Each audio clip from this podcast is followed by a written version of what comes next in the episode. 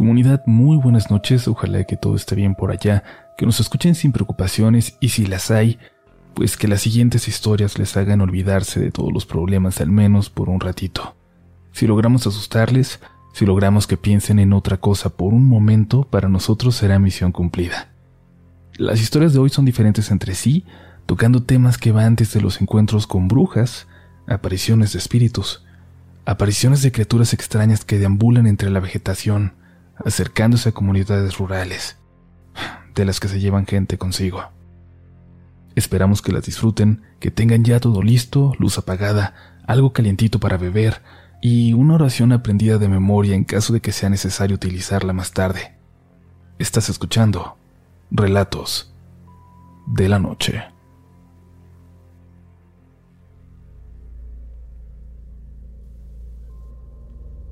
Después de mucho tiempo me animé a contar una de las tantas historias inexplicables que le han sucedido a mi familia, esta vez específicamente a mi papá.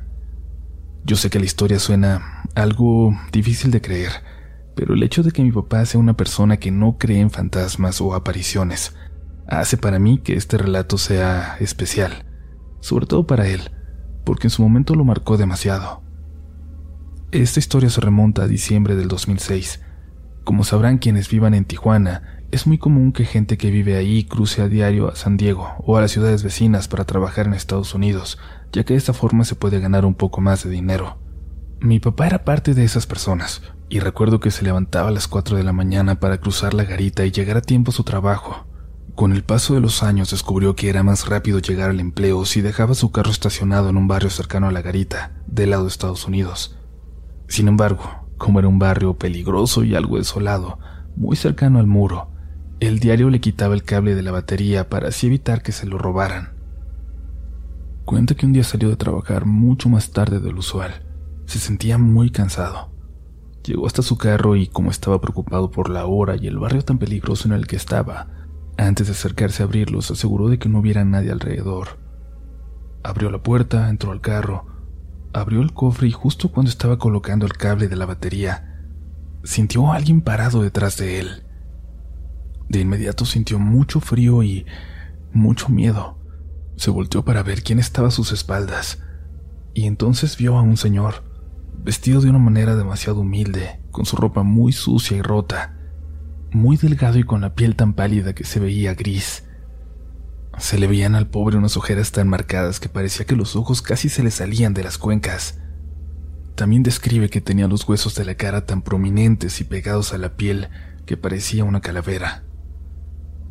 Ay, amigo, me espantaste muy feo, le dijo mi papá, y en ese momento el señor se le acercó y le dijo que si lo podía ayudar a llegar a una dirección, y de entre su ropa sacó una tarjeta y se la dio. Le dijo que llevaba caminando tres días por el desierto de Tecate, que el coyote lo había abandonado hacía dos días y desde ese momento no había comido ni tomado agua, que tenía mucho frío, que estaba perdido. El señor en este punto ya estaba llorando y no dejaba de temblar de frío. Mi papá sintió un nudo en la garganta y le dijo que sí lo iba a ayudar. Se quitó la chamarra que llevaba y se la dio. Mi papá no llevaba nada de comida, pero a unos metros había un McDonald's, así que le dijo que se esperara en lo que él ponía el cable al carro y lo llevaría por una hamburguesa y luego a esa dirección, pero que mientras tanto tenía que esconderse por si pasaba la migra. El señor le agradeció aún llorando y le dijo que tenía que ir a sacar sus cosas y señaló un terreno baldío. Mi papá le dijo que ahí lo esperaba, que no se tardara porque iba a pasar en cualquier momento la camioneta de migración a hacer su rondín, además de advertirle que ese era un barrio peligroso. El señor le dio las gracias nuevamente y se fue hacia el terreno, mi papá dice que se apuró a poner el cable y prendió el carro y la calefacción para que en cuanto llegara el señor se fueran lo más rápido posible de ahí. Mi padre vio el reloj. Calculó que a más tardar en cinco minutos tendría que estar el señor de regreso.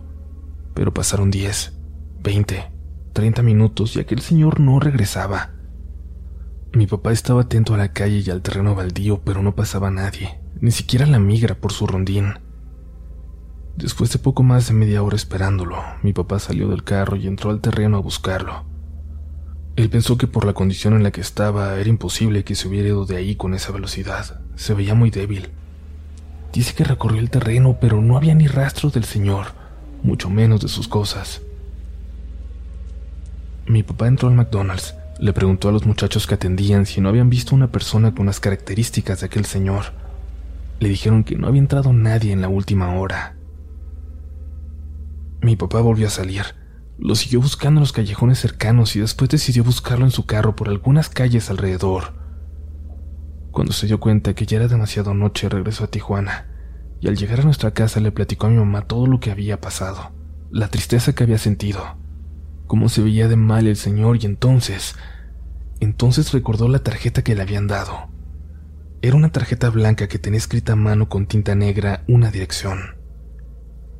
En aquel tiempo se empezó a usar mucho Google Earth, ahora Maps, y entonces mi mamá buscó la dirección, y era justo frente a un panteón que tenía un área común para los cuerpos de las personas que fallecen en el desierto, una especie de fosa común. Mi mamá le insiste aún hasta la fecha a mi padre que ese espíritu lo buscó para pedir ayuda, para encontrarse a alguien que lo escuchara que supiera todo lo que sufrió y que rezara por su alma para que descansara. Recuerdo que a pesar de no ser de las familias que van mucho a la iglesia, fuimos varios domingos a misa para pedir por el descanso de aquella persona. Mi papá hasta la fecha intenta encontrar una explicación para ese día. Incluso hace la broma de que aquel señor se quedó con su chamarra. Pero en realidad sigue sin poder encontrar una explicación que le convenza a él, como escéptico, para lo que vivió.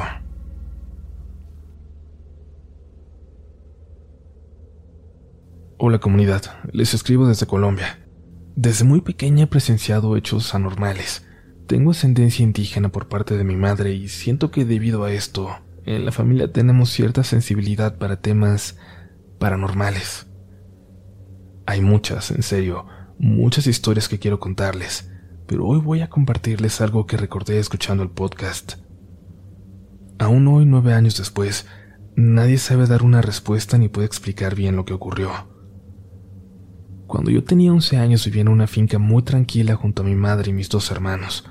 Yo, además de ser la mayor, era la única hija mujer, por lo que tenía que hacerme cargo del cuidado de mis hermanos y de cumplir con las demás labores domésticas. Vivíamos en una zona rural, muy en la profundidad del campo. Estábamos alejados de todo.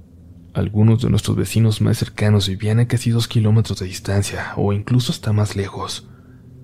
Mi casa y la de mi abuela eran de las últimas en la finca, Debido a esto, prácticamente no recibíamos visitas.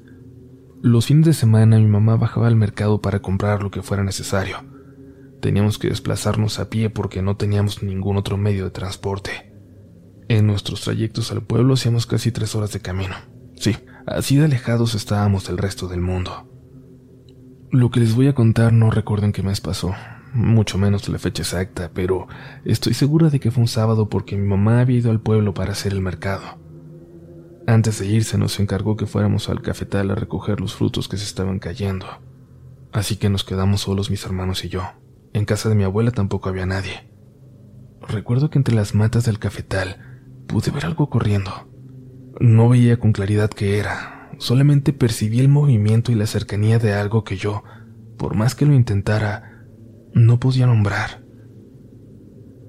Para restarle importancia intenté convencerme de que era un conejo o quizás el perro de la casa, algo así.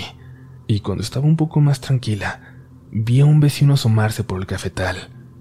Venía corriendo y su cuerpo estaba cubierto de sudor. Me quedé callada cuando lo vi, y aún más cuando cuando me percaté de la expresión en su rostro. Y mi miedo aumentó cuando me di cuenta de que traía un machete en la mano.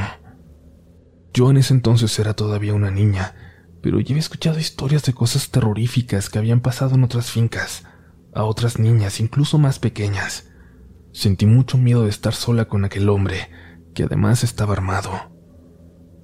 Le grité a mis hermanos para sentirme menos sola y para hacerles saber a aquel señor que ellos estaban ahí, pero él ni siquiera parecía estar consciente de nada de lo que ocurría. Estaba inmerso en su interior, atrapado por aquella presencia de aquello que había pasado corriendo entre las matas, aquello que seguíamos escuchando. Recuerdo perfectamente que a pesar de que él no decía nada, su simple cercanía me asustaba. Estaba menos de un metro de mí. Yo, confundida porque mis hermanos no volvían y porque este hombre no se alejaba de mí, le terminé por preguntar qué estaba buscando. No me dijo nada, y su silencio me hizo sentir como el miedo me llenaba toda. Él no dejaba de mirar de un lado a otro y cuando nuestras miradas coincidían, yo podía sentir con cada parte de mi cuerpo el horror que había en él. Se escuchó de nuevo que algo corría entre las ramas como adentrándose en el cafetal, y aquel hombre salió corriendo en la misma dirección. Pensé... Pensé que se había ido detrás de lo que yo pensaba. Era un animal del campo. Pero a la mañana siguiente nos enteramos de que Felipe, como se llamaba el hombre del machete, estaba perdido. Él siempre había vivido solo, no tenía hijos. Su casa estaba medio escondida entre las montañas. Era un hombre muy serio que se encargaba solo de sus propios asuntos. No se sabía mucho de él. Solamente se decía que... que era un hombre bueno. Nosotros fuimos los últimos que lo habían visto antes de que desapareciera, así que mi mamá avisó que lo vimos por última vez en el cafetal. Hicieron una jornada de búsqueda por la zona, pero no tuvieron suerte. No lo encontraron ni a él, ni aquello que se movía entre la hierba, aquello que Felipe, había ido a buscar. Un día nos llegó la noticia de que lo habían encontrado, o mejor dicho, que habían encontrado lo que quedó de él. Felipe estaba muerto. Nadie entendía la causa de su muerte, ni el por qué alguien le habría hecho algo así a un hombre como él, que no se metía con nadie, ni hacía nada más que trabajar su campo. Recuerdo que cuando llegaron con la noticia, los niños nos sacaron de la cocina porque iban a entrar en más detalle. Lo único que alcancé a escuchar fue que un jornalero de una finca vecina salió como todos los días a cortar el pasto, cuando le llegó un olor horrible, fétido. Caminó buscando el origen, pensando que quizás había sido una vaca que se cayó en el río. Entre más se acercaba, más fuerte era el olor, hasta que se volvió casi inaguantable. Y entre la hierba encontró un machete que reconoció. Levantó la vista y vio a Felipe, medio oculto entre las ramas de los árboles. Su cuerpo estaba colgando con su propia correa amarrada en el cuello. El jornalero vomitó del asco que le provocaba aquel olor que desprendía Felipe y del miedo que le provocaba ver ese cuerpo tan lastimado. En cuanto volvió en sí mismo, salió corriendo de ahí. Mi familia, junto con otros miembros de la comunidad, salió al campo para ir a bajar a Felipe. Yo pedí que me llevaran, pero evidentemente no me dejaron acompañarles. Recuerdo que horas después llegaron mis primos más grandes. Estaban pálidos y pude ver en ellos el mismo horror que había visto en la mirada de Felipe. Ellos me dijeron que gracias a Dios no había ido, ni visto lo que ellos tuvieron que ver. Lo que le había pasado a Felipe fue un golpe muy fuerte a nuestra comunidad. Su muerte fue tan dolorosa y confusa que aquel sentimiento nos acompañó por mucho tiempo. En voz baja, cuidando siempre que los niños no escucháramos, los adultos hablaban del estado en que habían encontrado al pobre de Felipe, y es que durante nueve días su cuerpo estuvo expuesto al sol y al agua de las lluvias tan fuertes que experimentábamos en esa época del año. Y en ese tiempo, los animales aprovecharon para picotearlo, para alimentarse de él y de su carne, dejando un cuerpo casi irreconocible. Yo duré una semana durmiendo con mi mamá por culpa del terror que me invadía de la angustia de pensar que nosotros tres, mis hermanos y yo, éramos las últimas personas que lo vieron vivo. Aún hoy, siendo una mujer adulta que ha estado en contacto con el mundo paranormal, no puedo dejar de preguntarme quién o qué lo habrá llevado a hacer lo que hizo. Él lo tenía todo de verdad, no le faltaba nada, vivía tranquilo. No puedo... no puedo dejar de pensar que algo tuvo que ver aquello que se movía entre el cafetal aquello que parecía asustarlo tanto, fuera lo que fuera. Yo ya no vivo en esa zona, me mudé a una ciudad grande de Colombia, pero hace un par de años viajé a la finca para visitar a mi familia y me encontré con una sobrina de Felipe. Traté de no tocar el tema por el malestar que aún me provoca y sobre todo por respeto, pero fue ella quien lo trajo a la conversación. Me contó que en la casa de su abuela, la mamá de Felipe, lo han visto que no ha terminado de irse, que se aparece a veces como una sombra. A muchos miembros de su familia incluso los visita en sueños. Sus apariciones son fugaces pero constantes y ya nadie le tiene miedo a su presencia. Dicen que quizás anda en pena. A mí me recorre un escalofrío no solo su muerte, sino también el, el no saber qué pasó, el haber sido yo la última persona que tuvo su cuerpo todavía vivo tan cerca. De verdad espero que su espíritu pueda descansar, Creo que es lo mínimo que se merece alguien que tuvo una muerte tan dolorosa, un final para su vida tan triste.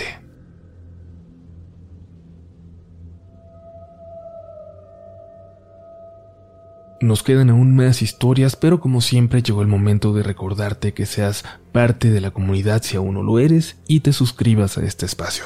Será un placer poder acompañarte en tus noches de insomnio, en el trabajo, camino a la escuela, donde tú quieras. Siempre va a estar Relatos de la Noche para ti. Y también en tu red social favorita nos encuentras como RDLN Oficial. Yo soy Uriel Reyes y a mí me encuentras como Upolch, pero antes de seguir quiero hacerte una pregunta. ¿Cuándo fue la última vez que tuviste miedo? Miedo de verdad. La última vez que viviste una experiencia que no puedes explicar o que crees que estuviste a punto de perder tu escepticismo. Con este pensamiento en mente te invitamos a escuchar la siguiente historia, a seguir escuchando relatos de la noche.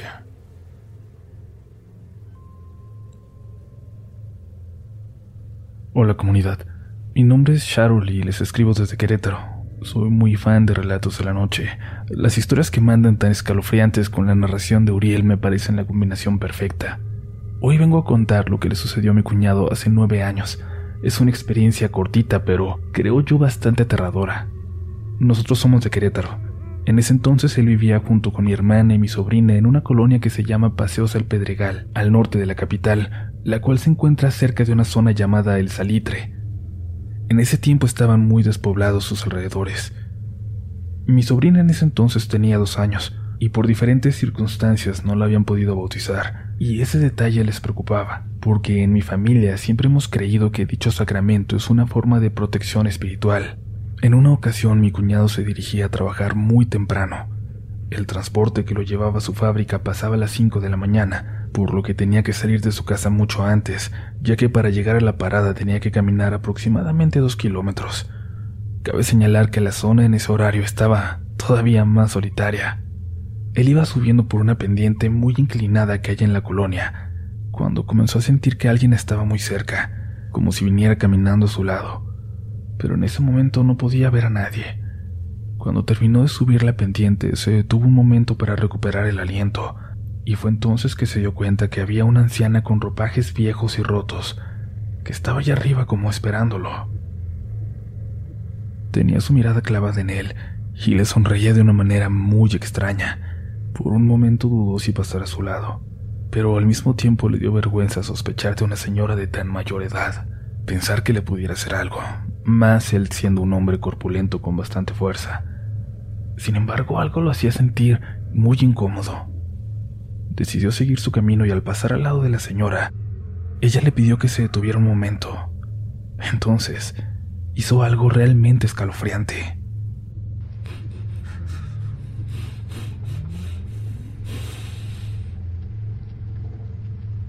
Comenzó a olfatearlo.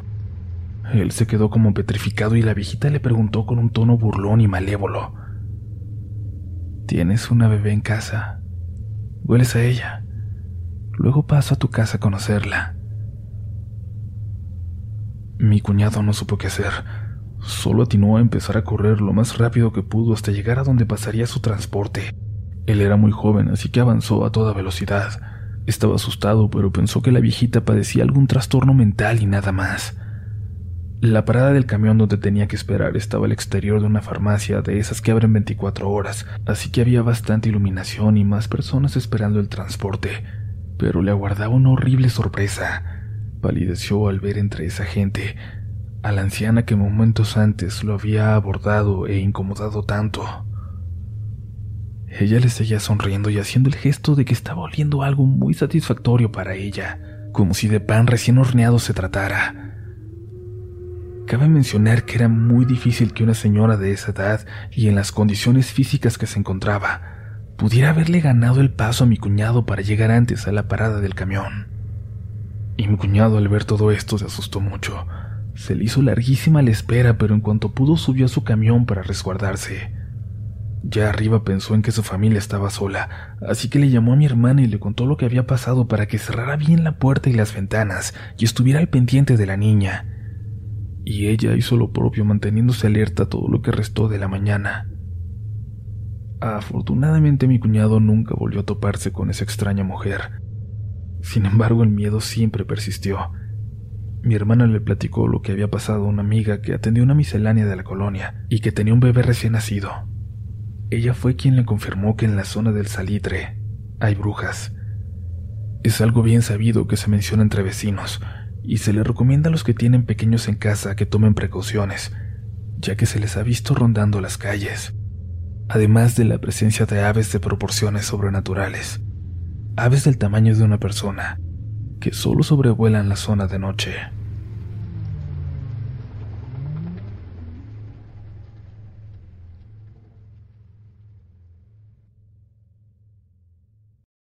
With Lucky Land slots, you can get lucky just about anywhere.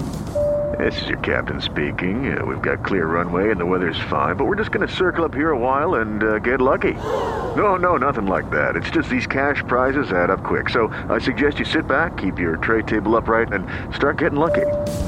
Play for free at LuckyLandSlots.com. Are you feeling lucky? No purchase necessary. Void where prohibited by law. 18 plus terms and conditions apply. See website for details. En Sherwin Williams somos tu compa, tu pana, tu socio, pero sobre todo somos tu aliado, con más de 6.000 representantes para atenderte en tu idioma y beneficios para contratistas que encontrarás en aliadopro.com. En Sherwin Williams somos el aliado del PRO.